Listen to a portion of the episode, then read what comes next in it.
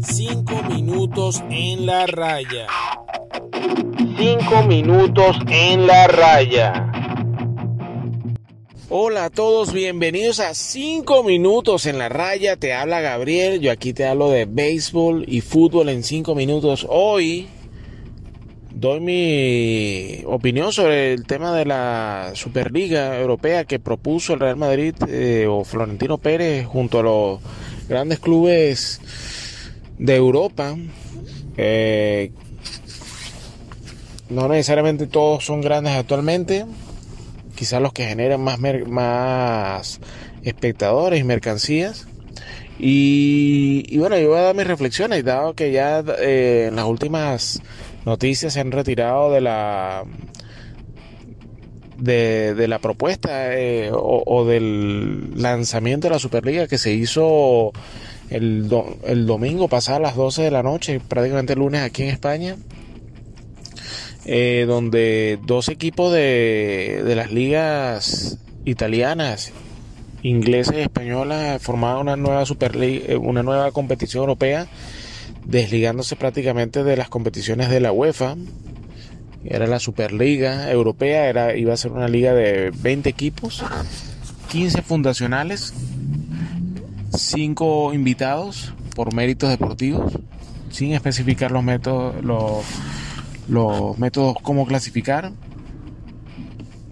Eh, se esperaba la respuesta de tres adicionales, de tres equipos adicionales para completar los 15 fundacionales que iban a estar fijos en la liga sin derecho a descender en creo que en 20 años.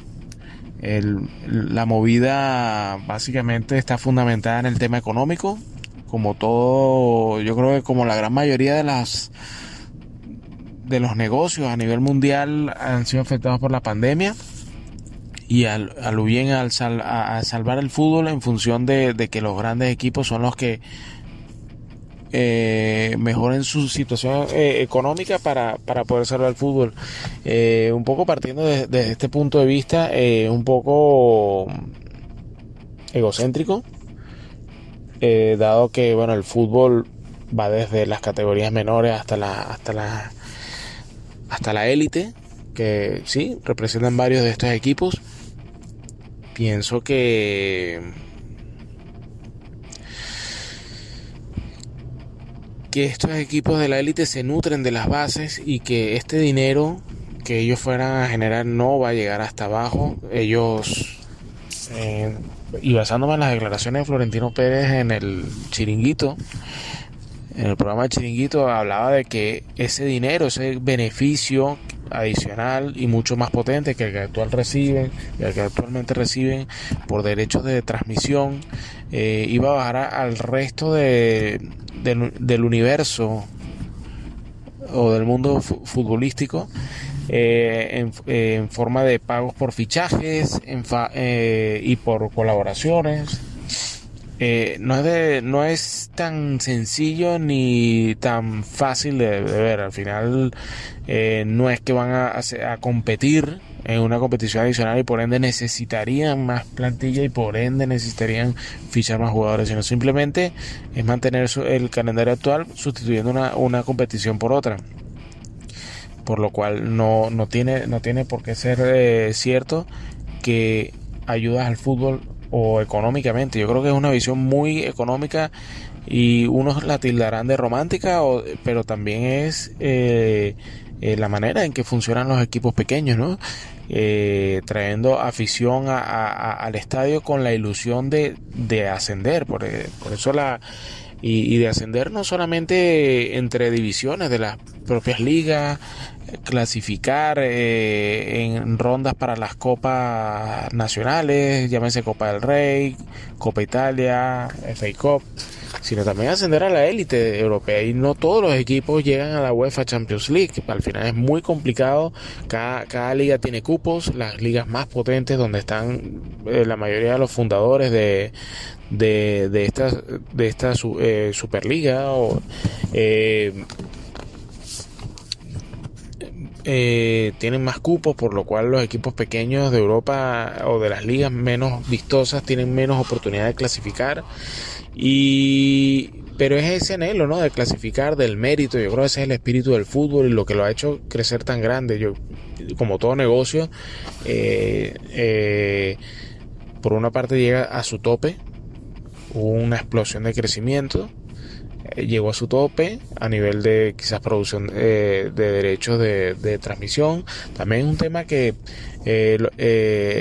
la UEFA, la FIFA, las confederaciones son las que distribuyen ¿no? el dinero de, las transmisiones. Yo creo que ahí tiene que entrar sí una negociación, una, una, renovación de, de, términos, de, porque probablemente es parte de las soluciones a la situación actual, ¿no? En donde, en donde el tema económico es importante para la sostenibilidad de, las organizaciones, más aún eh, en esta época de pandemia en donde aún eh, los estadios eh, la gran mayoría no son, no están siendo ocupados por fanáticos, ¿no? Esperemos ya para el año que viene, año 2022, se, ya pueda haber aforos cercanos al 100%. Pero la Superliga basándose en el tema económico, quería imponer algo que iba contra natura y contra la aspiración y lo que es la naturaleza del fútbol. Si bien hay que buscar maneras de generar dinero, pienso que hay que llegar a un punto medio, mejorar el formato de UEFA Champions League, es uno de ellos, hacerlo más vistoso, eh, renegociación de, las, de los términos eh, de, retransmisión de, los partidos, donde quizás eh, eh, sea más equitativo y, sea más incentivo para los grandes equipos. Yo creo que esto es una, llamada de atención más que más de, de, las grandes potencias futbolísticas es una llamada de atención esto también pone mucho a los nos pone a nosotros los fanáticos en contexto de la razón de por qué saltó todo este todo este barullo y en el cual, sí, los fanáticos eh, del fútbol en su, en su buena parte, no todos, porque eh, hay que respetar todas las opiniones, se, se manifestaron en contra, por lo que les comentaba anteriormente de, del de, de, ir en contra natura eh, esta Superliga, porque al final, eh, ¿cómo clasifican apenas cinco equipos a una Superliga? Eh, yo creo que para todos es un negocio, pero también la posibilidad de ascender.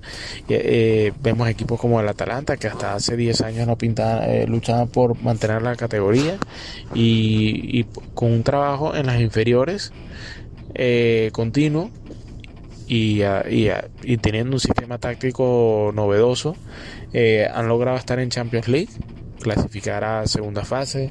Entonces, eso es lo que aspiran todos los equipos en sus distintas en, sus distintas escalas. Y si empezamos a cerrar en competiciones principales equipos históricos que hacen buenos papeles en UEFA Champions League como el Sevilla puede que nos entren o el mismo Porto, un Porto que ganó en 2003 si no me falla la memoria, como le ganado un Estrella Roja de Belgrado en el 93, si no me, me equivoco. ¿Cómo va a volver a ganar? Que pasa una vez cada 10 años, sí, pero eso es lo bonito, ¿no? Del fútbol, que que al final eh, los equipos se eh, tienen que, seguir invirtiendo y siendo mejores, porque la Superliga no te garantiza que el Milan vaya a salir del hueco en el que está metido desde hace siete años, donde ni clasifica a Champions desde que Kaká estaba en el Milan, y ya de eso han pasado varios años, o el mismo Arsenal, que está en una situación similar a la del Milan. Eh, al final yo pienso que que si bien hay, es necesario cambios eh, tampoco tienen que ser tan tan radicales y, y como y volviendo al tema de que nos abre el, los ojos a, a, los fanáticos porque sí, yo creo que hay que buscar cambios en la competición, renegociación de los términos de transmisión. Al final eh, es un negocio para todos, no para una, no solo para los organizadores. Y bueno, eh, en función de eso tiene que ir, ¿no? Y yo pienso que que no anclándose en un solo aspecto del juego se tenga que, que hacer un cambio tan radical. eh, como el que proponía la Superliga. Entonces, bueno, yo quería dar mis reflexiones al respecto. No estoy a favor de la Superliga. Estoy a favor quizás de, eh, de hacer una Champions más atractiva, una UEFA Champions League más atractiva. Eh, bien sea cambiando el formato, bien sea haciendo más filtros, quizás, eh, o como se hace en las competiciones nacionales, que empiezan en las segundas fases, que en realidad se hacen en la UEFA Champions League, este, las previas de la Champions, antes de la, de la fase de grupo oficial que arranca en octubre, por lo general, septiembre-octubre, son, son fases previas de la Champions. Quizás eh, la fase previa de grupos empezar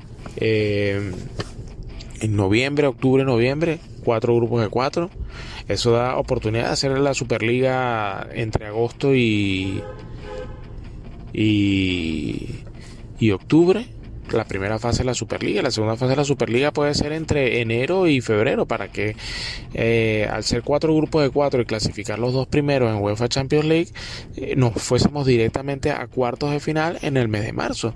Pueden convivir las, las dos competiciones. Eh, yo creo que a ese punto medio hay que llegar.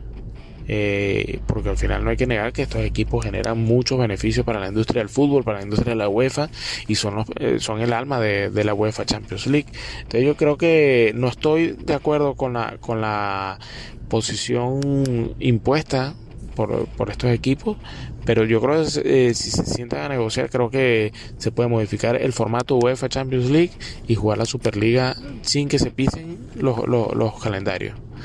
Esta ha sido mi opinión en cinco minutos en la raya sobre todo el rollo montado por la Superliga y que demostrar una cosa bonita, que eh, no todo es dinero y que los fans buscan, los fanáticos buscan también algo más que es el, el derecho a, a ascender a, eh, el romanticismo del fútbol creo que sí está, está eh, romanticismo o tradicionalismo como quiera ser llamado resistencia al cambio también como no pero yo pienso que ha sido muy interesante como como no, eh, el poder económico no manda sobre sobre quienes soportan el fútbol al final que son los fanáticos.